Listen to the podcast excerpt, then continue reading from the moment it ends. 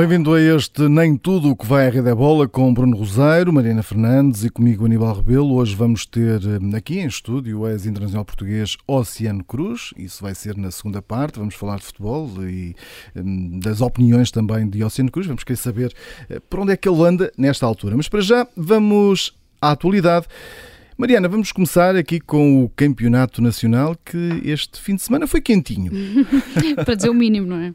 Não, esta é uma jornada que fica obviamente marcada por esse jogo, uh, jogo com muitas aspas pelo meio, não é? Entre o Belenenses Sádio e o Benfica no Jamor, do qual de, falaremos mais a fundo um bocadinho mais à frente para explicar também como é que tudo aquilo aconteceu, quais poderão ser as ondas de choque, mas onde os efeitos práticos e desportivos foram a manutenção das contas no topo da Primeira Liga. O Benfica goleou uh, por 0-7, o Sporting venceu o Tondela em Alvalade com a estreia de Sarabia a marcar no campeonato e com João Palhinha a sair lesionado, sendo essa a principal nota negativa uh, deste fim de semana para o Sporting e o Porto derrotou o Vitória de Guimarães no uh, Dragão, num jogo onde até começou a perder com um penalti de Marcus Edwards. Assim, uh, Porto e Sporting continuam na liderança da classificação, em igualdade pontual, com mais um ponto do que o Benfica, sendo que na sexta-feira é dia de derby na luz, com essa incerteza ainda sobre a aptidão ou não de João Palhinha, que ainda não se percebeu muito bem se vai estar ou não presente.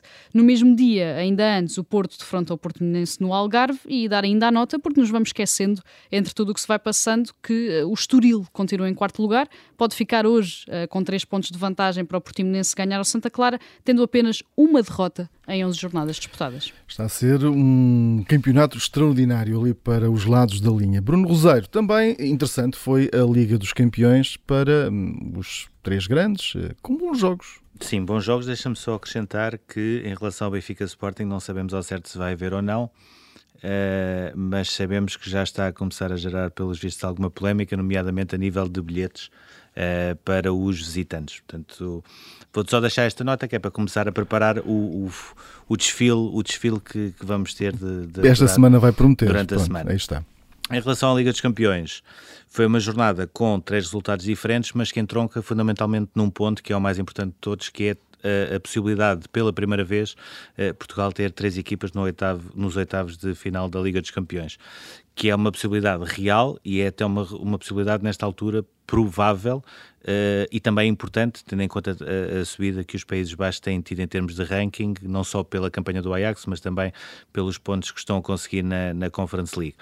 Uh, tivemos o Sporting a ganhar uh, ao Borussia Dortmund, a conseguir o seu segundo apuramento sempre para os oitavos de final. Com um excelente jogo com um excelente jogo, a ganhar 12,3 milhões de euros, que é o outro jogo também que é sempre importante ganhar, e uh, por um lado, uh, não só a receita que, já, que o Sporting já conseguiu fazer em termos de prémios de Liga dos Campeões, cobre 75% daquilo que é a massa salarial prevista para 21-22, portanto o que mostra bem o impacto que a Liga dos Campeões e o sucesso na Liga dos Campeões pode ter, uh, como por outro lado a valorização individual de ativos, e o Pedro Gonçalves nisso foi o exemplo paradigmático, sendo mesmo nomeado o melhor jogador da jornada. Depois tivemos, ou antes até tivemos, uh, o Benfica a empatar em Barcelona, com o jogo marcado por aquele aquele lance no final de, de Seferovic, mas ainda assim, e apesar de ter ficado uh, em terceiro lugar, uh, basta, entre aspas, ao Benfica ganhar ao Dinamo de Kiev e esperar que o Barcelona não ganhe Munique para conseguir também essa qualificação, o que, olhando, por exemplo, para os jornais espanhóis, parece cada vez mais um cenário uh, claro que aconteça, porque os espanhóis acham que é preciso um milagre para o Barcelona ganhar em Munique e nós percebemos também o porquê. Finalmente, o Futebol Clube do Porto perdeu com o Liverpool, Uh, foi um jogo onde claramente foi, uh, foi ineficaz e isso também acabou por valer a derrota. Ainda assim conseguiu limpar um bocadinho a imagem uh, que tinha deixado na goleada no Dragão. Beneficiou da derrota também do Atlético Madrid em casa com, com o Milan e continua a depender de si para passar à Liga dos Campeões, aos oitavos da Liga dos Campeões, sendo que pode até empatar eventualmente se o Milan não ganhar ao Liverpool. Portanto, até por aí o Futebol Clube do Porto pode jogar aqui com dois resultados e poderemos ter as três equipas portuguesas nos oitavos de final. Aqui só um à parte, para quem dizia que no ano passado Pedro Gonçalves não ia ter uma época igual, pode guardar a viola no saco porque está a fazer uma excelente temporada também, não é? Também é verdade. E agora vamos às cartas com as o Joker e a carta fora. E vamos para o teu as. Uh, aliás, os dois ases são de dois treinadores portugueses. Começamos com o teu, Bruno. Abel Ferreira. Sim, o Abel que andava a ser criticado uh, pela imprensa, por antigos internacionais brasileiros, uh, que hoje são comentadores, que diziam que ele era muito defensivo, pela própria claque, portanto era um, era um diabo que andava por ali. Uh, estava numa série de quatro jogos sem ganhar, depois de ter conseguido seis vitórias consecutivas no campeonato apostou tudo na final da Taça dos Libertadores e, e, olhando para as equipas que o Palmeiras estava a apresentar, percebia-se também isso. Uh, e depois vamos ver, e deu um chocolate no Renato Gaúcho, em termos táticos, em termos estratégicos. Uh, conseguiu mostrar uma coisa que no futebol algumas pessoas ainda não perceberam, que é uma equipa consegue sempre vencer um conjunto de jogadores bom, e, e o, o, o, Flamengo nesta altura tem um plantel, na minha ótica, ainda melhor do que aquele que o Jorge Jesus tinha, porque está reforçado com o David Luiz, uh, com o Isla, com o Andrés Pereira, que está ligado aos, ao resultado final final pelo erro que cometeu, mas que não deixa de ser um grande jogador. Uh, o Gabriel Barbosa acabou por levar ainda o jogo para prolongamento, mas não deixou de ser curioso. Mais uma vez, o Abel ganha a taça Libertadores com um avançado que tira do banco, neste caso o Daverson, que passou por uh, Portugal uh, pelo Benfica B e pelo Belenenses. e se é verdade que um dia um treinador português chamado Jorge Jesus disse uh, que nos próximos 50 ou 100 anos nunca mais um treinador português ganharia a taça dos Libertadores, a verdade é que o Abel mostrou que em, dois, em 10 meses pode ganhar até duas.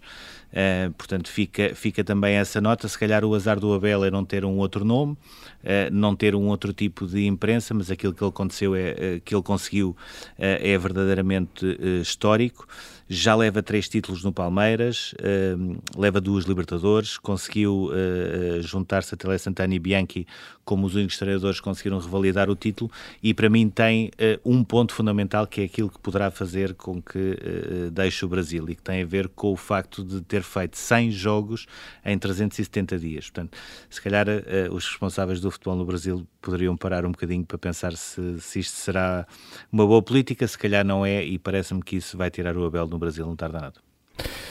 Qual é que é o futuro e para onde é que vai agora. Uh, também em destaque, Mariana, Leonardo Jardim, mais um treinador português, uh, a conquistar.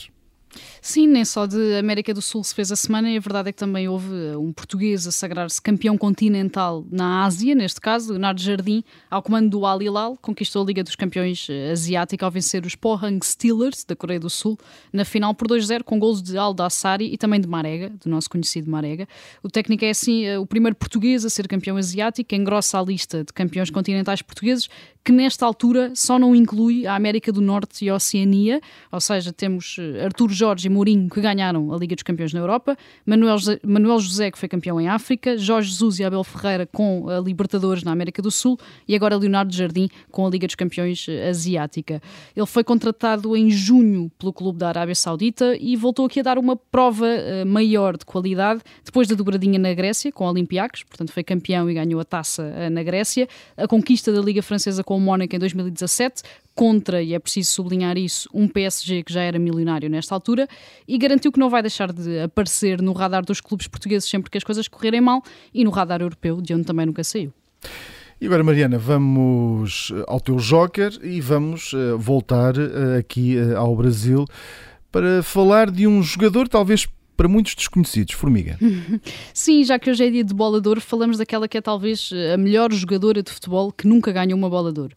A Formiga, internacional há 26 anos, despediu-se no final da semana passada da seleção brasileira, num jogo contra a Índia, e enquanto uh, recordista absoluta de internacionalizações. Ou seja, o que é que isto significa? Que uh, Formiga, uma jogadora, tem 233 jogos pela seleção brasileira, mais 91 do que Cafu, o jogador com mais internacionalizações pela seleção masculina. Ela esteve em sete Jogos Olímpicos, conquistou medalhas de prata em Atenas e em Pequim, esteve em sete Mundiais, perdeu a final de 2007, aliás, para a Alemanha, e é por isso a única jogadora, homem ou mulher, do futebol a ter estado em sete Jogos Olímpicos e em sete Mundiais. Decidiu deixar a seleção agora aos 43 eh, anos e numa altura em que ainda joga no São Paulo. Foi homenageada por Pelé como uma das melhores de sempre, foi homenageada pela própria seleção eh, que chamou este último dia de Formiga com o Brasil, o Formiga Day, e fica na história como uma das jogadoras mais importantes das últimas duas décadas de futebol feminino para existir uma Marta que todos conhecemos e que ganhou seis bolas de ouro e que é a cara do futebol feminino praticamente no mundo inteiro, tem de ter existido uma formiga e esta viveu uh, um dos dias mais importantes da sua carreira na semana passada. E agora vamos, Bruno, vamos falar uh, aqui de dois miúdos que estão, uh, vão dando cartas aqui pelos lados da Europa, não é? Sim, muito rapidamente para falar dois casos de, de talvez dos dois jogadores jovens que mais têm destacado, ou dos que mais têm destacado. Uh, no caso do Vinícius, voltou a ser determinante na vitória do Real Madrid, um gol fabuloso quase no final do jogo contra o Sevilha. Uh, está cada vez melhor, está cada vez a jogar com mais confiança. Ancelotti deu-lhe aquilo uh, que lhe faltava ainda para ser a grande figura do Real Madrid. Já leva 9 gols em 14 jogos só no campeonato. na época tem 11 gols e 5 assistências em 23 jogos e é de facto a grande figura do Real Madrid a par do Benzema. Já o Tammy Abraham conseguiu Brasil aquilo que para mim é muito complicado, ou seja, fazer uma adaptação de Inglaterra para, para Itália, do Chelsea para uh, Roma. Os primeiros tempos não foram propriamente fáceis, ele uh, acertava muito mais nos postos do que propriamente na baliza. Agora a coisa está-se a inverter, voltou a ser decisivo na vitória da, da Roma contra o Turino, já tinha bisado antes com o Zória e é cada vez mais aquele avançado típico de Mourinho que me parece que tem um longo e brilhante futuro pela frente. E agora vamos à tua carta fora. Uh, vai para uma equipa, uh, Juventus. Vai para um clube vai para um clube assim, tipo num todo, não é só... não é só para a parte, do, só, não é só para quem joga na, na, no relevado, é? Exatamente, é? ou seja, uh, em campo temos uh, o sexto classificado da, da Série A, já tem 14 pontos de atraso em relação ao Nápoles, 7 em relação à Atalanta, com quem perdeu este fim de semana na luta pela Liga dos Campeões, uh, antes já tinha perdido 4-0 com o Chelsea, de facto, num, num jogo onde foi uh, literalmente atropelado pelo, pelo campeão europeu, mas agora é também notícia fora de campo na Operação Prisma, ou seja, já sabia que as autoridades italianas estavam a investigar alguns contratos relacionados com as Juventus, nomeadamente a troca uh, entre Pjanic e Arthur, mas agora foram um bocadinho mais longe e andam a tentar perceber a existência ou não de um esquema de comunicação falsa de contas e também contratos fictícios, por forma a gerar mais-valias num total de 282 milhões de euros que estão em causa. O contrato do Ronaldo está lá, mas o Ronaldo não é suspeito de nada, é apenas e só a forma como a Juventus comunicou esse mesmo contrato. E Mariana, o, a tua carta fora vai também para uma investigação que já tem conclusões e falamos aqui de Benzema neste caso. Sim, temos falado aqui muito de Benzema, mas pelos bons motivos. Ele tem estado quase sempre uh, no AS ou no Joker, mas, no Joker, aliás, mas hoje precisamos de falar de algo que é já uma certeza nesta altura. Benzema foi cúmplice no caso da chantagem a Mathieu Valbuena, antigo colega da seleção francesa, na sequência uh, daquele caso que todos conhecemos e que mete um vídeo de cariz sexual. O avançado do Real Madrid, que em 2015 chegou mesmo a ser detido por causa de tudo isto, foi agora condenado a um ano de pena suspensa e a uma multa de 75 mil euros depois de ter ficado provado que pressionou pressionou Valbuena a pagar aos homens que o chantagearam com a divulgação desse mesmo vídeo que tinha sido retirado uh, do telemóvel do então médio do Lyon. É certo que Benzema já sofreu as consequências desportivas deste caso ao longo dos anos, já que esteve fora das, das convocatórias da seleção francesa durante muito tempo, portanto só voltou na altura do Euro 2020 e depois de uma conversa muito longa com Didier Deschamps, mas também é preciso lembrar que nada do que o avançado tem feito nos últimos tempos no Real Madrid apaga o facto de ter, na verdade, cometido um crime. O timing desta condenação acaba por ser o pior possível, porque com a certeza da culpa de Benzema, o elan que podia ter sido criado pela imprensa espanhola para para lançar o francês para a bola de ouro quase não se verificou, deixando o jogador sem grandes apoios para conquistar o troféu, que será entregue um bocadinho mais logo. E agora vamos seguir para o túnel.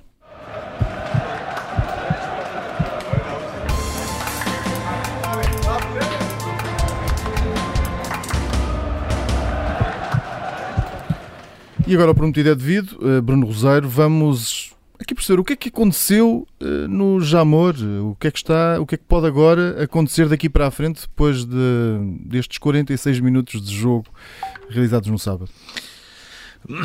Agora, agora o mal já está feito, portanto, o que interessa sobretudo é perceber o que é que falhou para não voltar a acontecer. Eu diria que falharam todos. Uh, falhou o Belenenses porque pelos vistos só no sábado é que percebeu que não tinha condições uh, para ir a jogo porque não tinha sequer uh, 11 jogadores e ainda para mais começou a justificar-se e, a, e a, apresentar, a, apresentar, justificações que muitas delas não são propriamente verdade.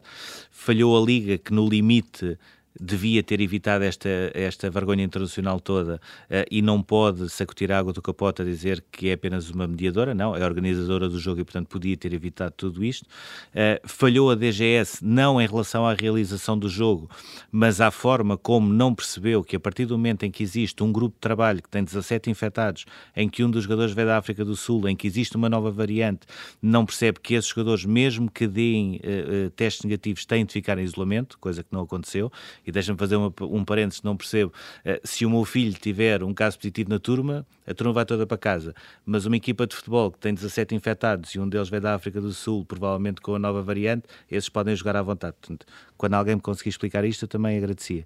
E depois, no limite falhou também o Benfica, porque, uh, uh, enquanto maior instituição desportiva do país, a única coisa que tinha de fazer era, independentemente de nós termos ido a, ir a jogo, nós não queremos ir a jogo porque queremos evitar esta vergonha, que vai ser uma vergonha internacional, e temos um produto no meio disto tudo para defender, que é a Liga, ainda para mais numa fase embrionária do percurso para a centralização dos direitos televisivos. Sim, eu acho que aqui o mais provável é que a culpa morra solteira, como acontece quase sempre nestes casos. Portanto, não acho, acho que não vamos chegar a conclusão nenhuma, mas para mim torna-se quase surreal e até uh, mitológico que estejamos à beira de dezembro de 2021, mais de um ano e meio depois do início da pandemia, e que este tipo de situações ainda aconteça. Eh, em termos desportivos e culpas à parte, foi dos momentos mais tristes a que já assisti no futebol português, e o Benfica até poderia ter-se protegido e ter protegido o Belenenses SAD porque toda a gente percebeu que não seriam necessários sete golos para levar os três pontos do Jamor. Não é normal ver um banco de suplentes sem um treinador, não é normal ver um presidente a sair ao intervalo a chorar, não é normal um jogador a tirar-se para o chão e dizer que está lesionado para acabar um jogo sem ser penalizado. Este jogo nunca poderia ter acontecido e acho que vamos discutir de forma inconsequente, infelizmente, o porquê de ter realmente acontecido. Vamos falar sobre a operação fora de jogo, que marcou presença também no futebol nacional na semana passada. Aliás, uma das coisas uh, boas, entre aspas, do, do Belenenses Estado Benfica é que deixámos de falar da operação fora de jogo, mas é importante não deixar de falar da operação fora de jogo. Ou seja, ehm, foram muitas buscas a muitos clubes, portanto, neste caso, a SAD do Futebol Clube do Porto, a SAD do Sporting Braga, a SAD do Vitória de Guimarães, a SAD do Tondela. Pelo que sabemos, houve mais sociedades esportivas também uh, uh, visitadas não, não deixa de ser uh, mais um cartão de visita daqueles que nós não queríamos, da mesma maneira como foi uh, o jogo do Belenenses Sado com o Benfica, uh, mas é bom recuarmos até 2020 e percebermos o que é que é esta operação fora de jogo e o que é que a partir daí desencadeou.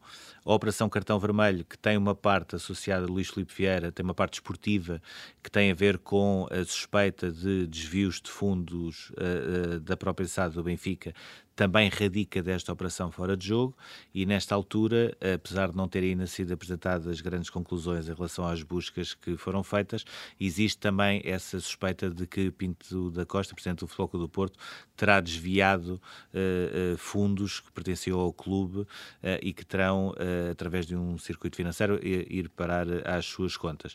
Uh, diria que, neste caso em específico, uh, os, os, sócios do Futebol do Porto não vão querer que Pinto Costa saia como acontecia, por exemplo, em relação ao Luís Filipe Vieira do Benfica, ou seja, que já começavam a ser muitos casos e, portanto, também por aí tinha algum desgaste de imagem. Não acredito que isso possa acontecer. Uh, fica ainda assim curioso para perceber os parceiros estratégicos do Clube do Porto o que é que terão a dizer caso se confirmem estas suspeitas uh, uh, de que Pinta Costa poderá ter desviado dinheiro do clube.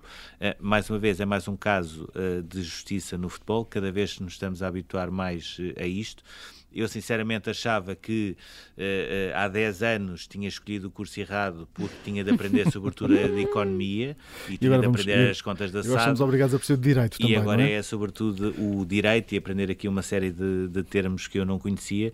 Uh, e portanto, numa altura onde estamos a trabalhar para a centralização dos direitos televisivos, fazendo da Liga Portuguesa uma marca muito bonita e uma coisa muito bonita para ser vendida lá fora, aquilo que tivemos esta semana para apresentar foi a operação fora de jogo, buscas nas principais sociedades uh, anónimas esportivas uh, e depois o Belenense SAD uh, Benfica, com novos jogadores entrarem em campo e um jogo a acabar pouco depois do início da segunda parte. Ainda, ainda nesta situação do, da operação fora de jogo, tu, tu dizias que hum, os, os, sócios e adeptos do Futebol Clube Porto não irão deixar cair Pinto da Costa, porque não há ainda uh, dados suficientes ou...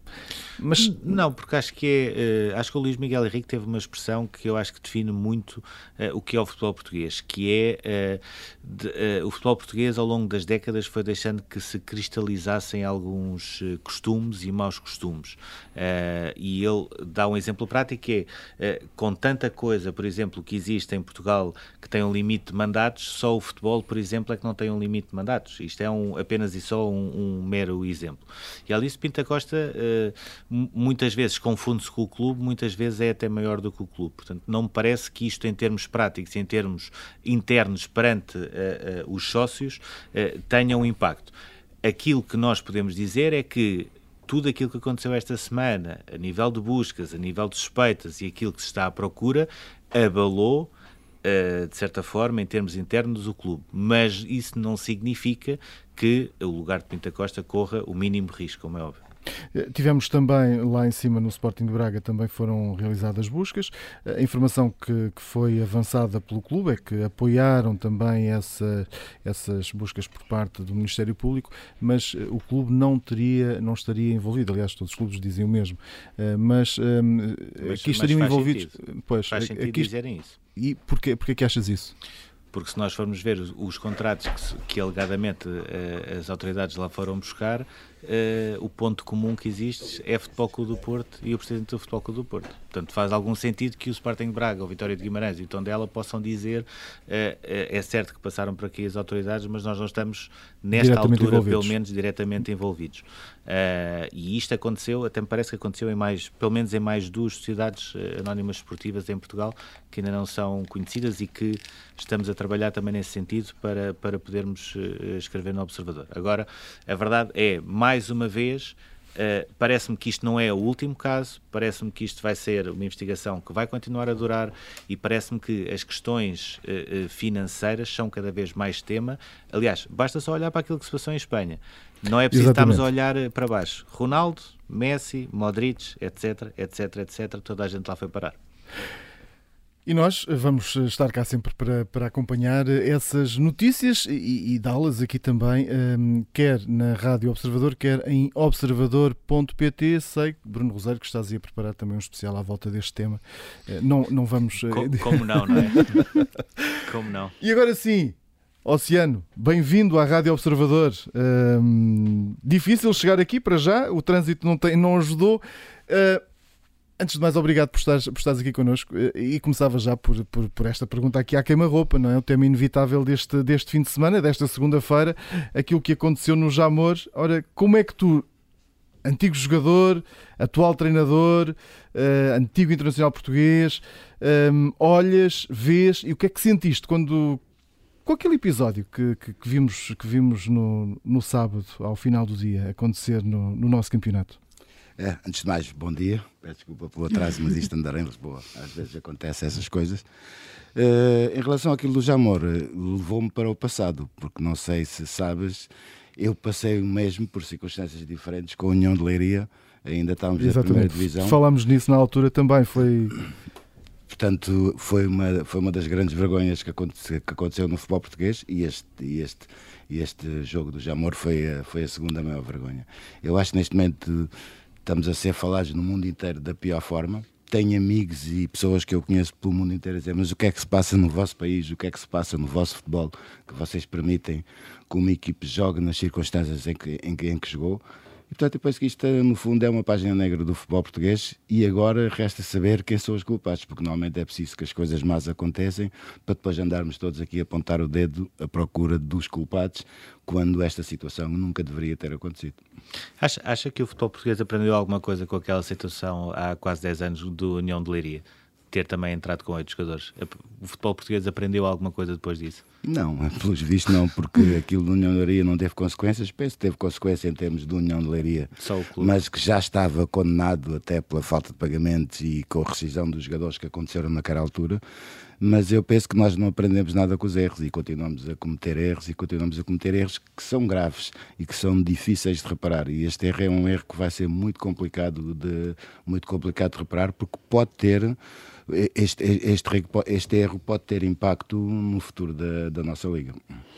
Passando aqui para outro dos temas também uh, do final da semana passada, o sorteio do play-off de apuramento uh, para o Mundial do Qatar. Portugal vai encontrar primeiro a Turquia e depois pode apanhar a Itália no jogo decisivo, caso a Itália, neste caso, elimine a Macedónia do Norte. Perguntava-lhe muito diretamente se acha que ainda há esperanças uh, para esta qualificação. Eu acho que há esperança, há muita esperança. Logicamente, eu estive no Estádio da Luz, no jogo com a Sérvia, saí desiludido. Saí desiludido, desiludido especialmente pela forma como nós não soubemos sair da teia que os, que os sérvios nos, nos montou. Portanto, fizemos, cometemos sempre os mesmos erros, fizemos sempre a mesma coisa e acaba por ser. Eh, quando, quando se, há um nome para isso, quando se faz sempre a mesma coisa e, tem, e tenta-se o resultado diferente. Portanto, nem vou, nem vou por aí, mas realmente, realmente eu, eu saí desiludido. Eu acho que temos todas as hipóteses de estar no Campeonato da Europa, até porque penso que temos, eh, aprendemos muito com com a derrota com a Sérvia, mas há um erro que nós não podemos cair, é que nós não podemos jogar com a Turquia pensar na Itália, porque aí sim, aí estaremos de fora aí estaremos fora do, do Campeonato do Mundo.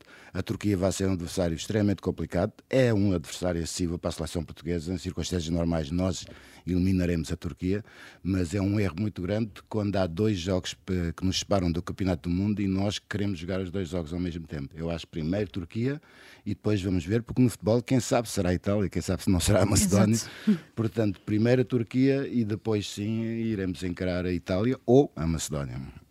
O que é que Portugal perdeu uh, no meio deste percurso? Ou seja, porque Portugal podia jogar eh, melhor ou pior, mas tinha dois pontos uh, muito uh, fundamentais. Por um lado, era muito complicado ganhar a Portugal. Portugal podia ou não ganhar, mas era muito complicado bater em Portugal. E por outro, tinha uma solidez defensiva enorme. Ou seja, sabia-se que a partir daí não haveria problema. O que é que mudou em termos coletivos para Portugal nesta altura estar a fazer jogos como fez com a Sérvia, por exemplo? Eu acho que o grande problema é que Portugal ainda não mudou. Portugal está a meio caminho dessa mudança. E esse meio caminho provoca indefinições muito complicadas.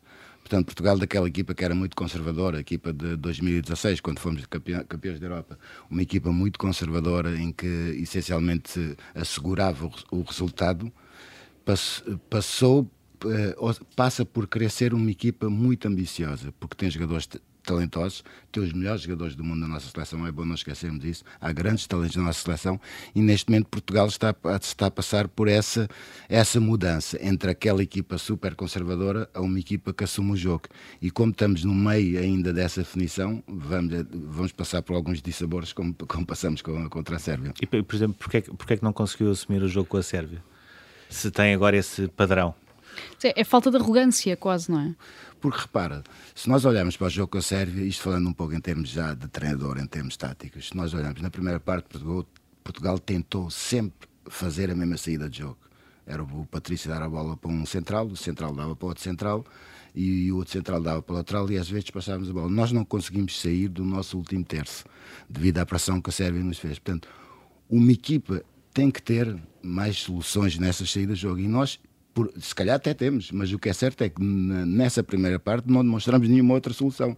Não houve nenhuma vez em que o Patrício tivesse dado um murro na mesa, entre aspas, e dizer, meus amigos, vocês que subam no terreno que eu vou bater a bola, portanto, mudar um pouco essa saída de jogo. Ou procurar nós, também o Renato, não é? Nós, nós, nós, nós, nós tivemos sempre a mesma saída, o mesmo padrão de saída de jogo, e a Sérvia montou-nos essa teia com 4, 5 jogadores que nos pressionaram, e, e as grandes jogadas de perigo da Sérvia aconteceram por ofertas nossas, ou seja, nós a queremos sair a jogar e a perdermos a bola e a Sérvia a criar oportunidades de gol.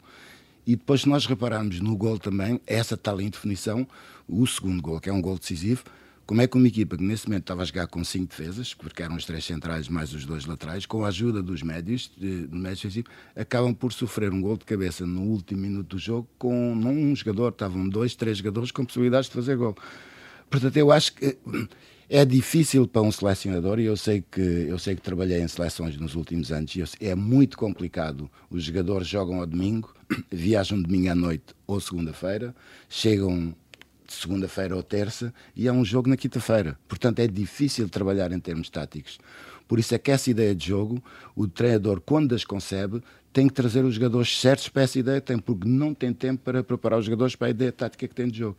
E eu acho que o que falta um bocadinho na nossa seleção, às vezes, perdoa-me o Fernando Santos que me perdoa aqui, mas eu acho que nós não podemos trazer sempre os mesmos jogadores quando temos uma ideia de jogo diferente. Temos que começar, se calhar, a trazer os jogadores certos para a ideia de jogo que nós queremos para, para, para a seleção. Porque nós tempo, não há tempo para os preparar, a não ser que nós estejamos numa fase final de um campeonato do mundo ou de um campeonato da Europa, que aí há duas semanas e às, às vezes um bocadinho Sim, agora no próximo, no próximo nem isso. Não há tempo para preparar. Nós em março temos três dias para decidir se vamos estar no campeonato do mundo Exato. e os jogadores, quando os jogadores chegarem, vão faltar dois, três dias para o jogo. Portanto, não há tempo para preparar nada taticamente. Tudo aquilo que o nosso selecionador quiser fazer para o jogo com a Turquia, tem que começar a, a, pensar já quais são os jogadores certos para fazer aquilo que ele quer fazer. Porque não, não, não consegue treiná-los e não consegue prepará-los de uma forma como as equipas têm, porque trabalham, trabalham todo, todos os dias a preparar, o, a preparar o jogo que vão ter no fim de semana ou ao meio da semana. Passando aqui agora para o Oceano, para a carreira de treinador, decidiu não seguir a viagem com Carlos Queiroz para esta aventura nova no Egito, mas obviamente continua a seguir uh, o trabalho do professor. Perguntava-lhe como é que vê estes primeiros tempos, marcados por vitórias e por este apuramento para o play-off do apuramento africano. Não, é lógico que eu sigo muito perto, até porque foram muitos anos. além, as pessoas pensam que é desde 2013, mas não foi, já começou antes, em 2009, quando, quando o professor Casqueiro estava na seleção portuguesa, Sim. o apuramento para o Mundial da África do Sul em 2010, e eu era selecionador do Sub-21, portanto aí começou a nossa relação laboral em termos de técnicos, porque já tinha começado antes ele como treinador e eu como jogador também. E vai ser uma ligação que se vai manter sempre, e é lógico que eu sigo o Egito, e esta primeira fase do Egito, podemos dizer que sucesso, sucesso absoluto. Portanto, a equipa fez aquilo que queria, primeiro lugar do grupo. Agora é esperar pelo sorteio final. Também vai ser um, vai ser um playoff duríssimo. E não é cabeça de ser. Porque, é, porque aquilo é, como diz o Scolari, é mata-mata. e pode calhar tudo. E no sorteio pode, pode calhar tudo. Vai ser complicado. Tem agora o torneio, um torneio, tem agora um torneio em África, mas esse torneio serve mais como preparação do que outra coisa, porque provavelmente não vai contar com os jogadores europeus, serão só com os jogadores locais, mas dá, é um torneio que lhe permite, que lhe vai permitir ter um maior conhecimento dos jogadores, que depois pode, pode utilizá-los nessa fase sim, essa fase duríssima, que é o playoff. Mas eu penso que o Egito tem todas as condições para, para chegar ao Campeonato do Mundo e aí o professor Carlos Queiroz vai fazer história, porque será dos poucos selecionadores a ter, penso que é cinco campeonatos do mundo. Portanto, é, fará, história, fará história. E por seleções diferentes. Exatamente. É uh, e em relação ao Oceano, o Oceano acabou por ficar cá, não foi agora para o Egito. Uh, já recebeu algum contacto? Uh, tem em perspectiva algum projeto? Preferia ficar cá em Portugal ou ir para o estrangeiro? Já tem alguma ideia? Ah, neste momento estamos na fase dos contactos. Portanto, tem aparecido, tem aparecido algumas coisas. Uh, provavelmente a decisão estará para breve, uh, mas, mas ainda não há nenhuma decisão, ainda não há nenhuma decisão tomada. Há um interesse da minha parte, como é lógico, e foi, foi por essa razão que eu fiquei em querer seguir a minha, querer continuar a minha carreira como treinador principal. E pronto, é esperarmos, porque eu, eu, não vivo com o mal dos outros e às vezes os treinadores às vezes têm isto. Estão, neste caso temos alguns treinadores que estão na bancada a, a esfregar para que a coisa corra mal lá dentro de campo para o seu colega ser despedido para assumir. Realmente eu tenho essa vontade de treinar, mas não, não desejo mal a ninguém para depois poder aproveitar essa situação. Portanto, vamos ver o que é que vai acontecer. Mas preferir ficar por cá ou, ou ir para o estrangeiro? É, nesta altura, cada vez mais as portas do estrangeiro estão abertas. Não é? Em qualquer continente já houve um português a ser eh, campeão continental. Sim, é verdade. E neste momento os, os, nossos treinadores portugueses estão de parabéns até pelos títulos conquistados nestes últimos dias. Uh, eu não sei, sinceramente não sei. Às vezes dou por mim a pensar, ficar aqui em Portugal é, é complicado porque em termos de futebol as coisas estão muito complicadas no nosso país. Eu tive tantos anos fora que não sei se me irei habituar, se me irei habituar a como estão as coisas. Complicadas como? Vê-se em relação ao jogo, em relação à, à, imprensa que nós temos, também é um bocadinho complicada. Em relação àquilo que nos dão na televisão em termos de consumo de futebol, que às vezes é, é vendem-nos aquilo, o falar mal é que é bom, o dizer mal é que é bom. E eu, às vezes, viver nesse, viver nesse ambiente para mim é um bocadinho complicado, porque eu sou uma pessoa muito brutal, sou uma pessoa muito direta. E às vezes eu percebo, eu vejo, eu começo a ver certos programas da nossa televisão, isto aqui é uma partezinha e tem que mudar de canal porque irrita-me solenemente, que é a cultura do dizer mal. É dizer mal apenas por dizer mal, mas não é só no futebol, infelizmente na política também às, às assim, vezes o futebol também, o futebol também dá, dá quase, faz quase assistências para gol, não, não como ajuda. por exemplo aquilo que aconteceu no Jamor. Sim, é? exatamente. Dá, não, é... não, o futebol põe-se a jeito. No futebol muitas vezes põe-se a jeito para isso, é verdade. Sim. Uh, a verdade é que esteve uh, cinco anos com a seleção do Irão, também ao lado de Carlos Queiroz, e o Irão é cada vez mais notório, está a dar um salto enorme no plano mais internacional. Acha que nesta altura, com o aumento de jogadores iranianos na Europa, alguns em grande nível, como é o caso, obviamente, do Taremi no Porto, já existe o reflexo do crescimento do país no futebol ou ainda estamos à espera desse boom? Não, eu acho que já existe, até porque a maior parte das pessoas não sabem, nós, nós fizemos um trabalho em termos de preparação dos jogadores iranianos para a alta competição nestes anos em que tivemos no Irão. Porque no princípio, quando chegamos à seleção do Irão, havia poucos jogadores a jogar fora do Irão.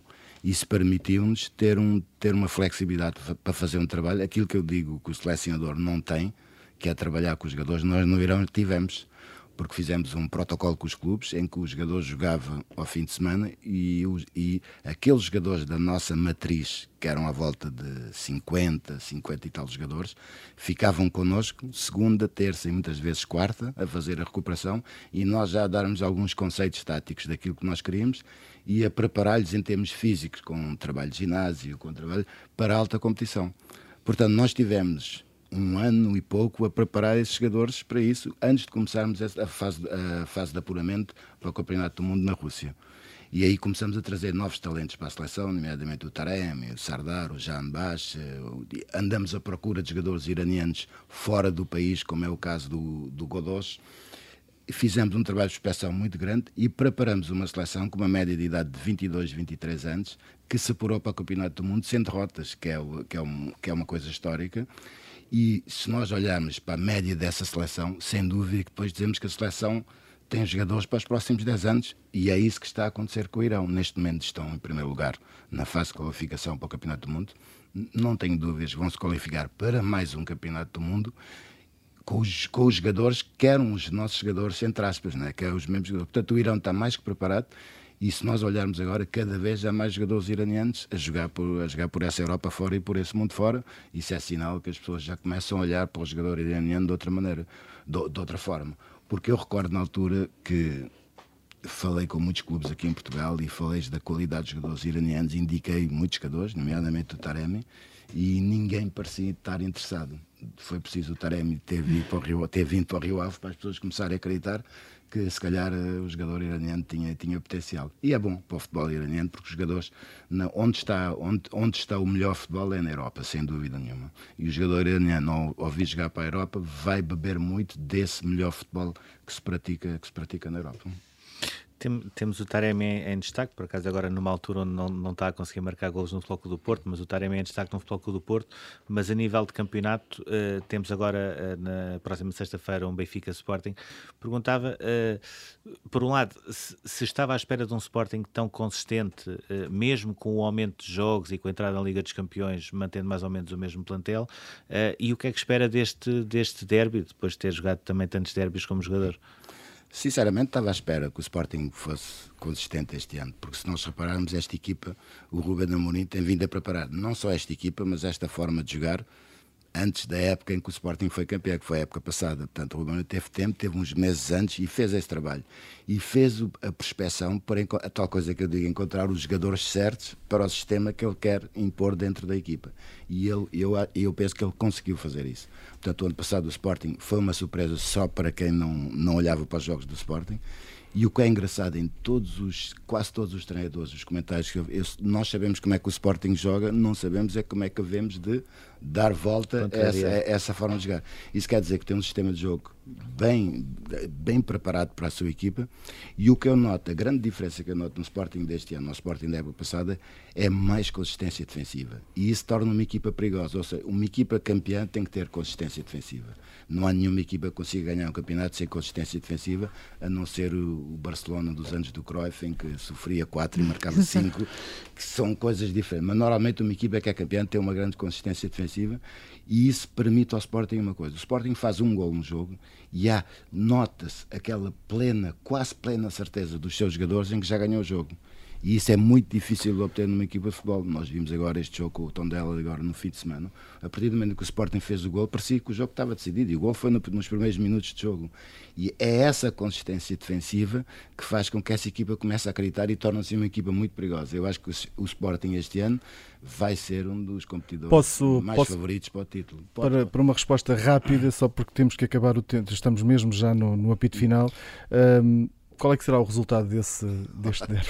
Chamamos o João Pinto. mas, não, mas sinceramente, neste tipo de jogos, o que eu desejo sempre é que ganhe o melhor. É aquele, é aquele desejo que ganhe o melhor, mas essencialmente que seja uma grande propaganda do futebol positivo. Porque se nós olharmos, nós estamos a precisar de coisas boas no nosso futebol e o bom seria um bom jogo, sem casos, sem problemas e que ganhasse a melhor equipa. Oceano, uh, obrigado por estares aqui connosco neste Nem Tudo o que vai a Rede Bola. Esta entrevista vai continuar, depois vamos poder vê-la uh, completa uh, e ouvi-la em observador.pt. Para já termina por agora este Nem Tudo o que vai a Rede Bola. Daqui a pouco em observador.pt pode ouvir este programa e podcast. Até já.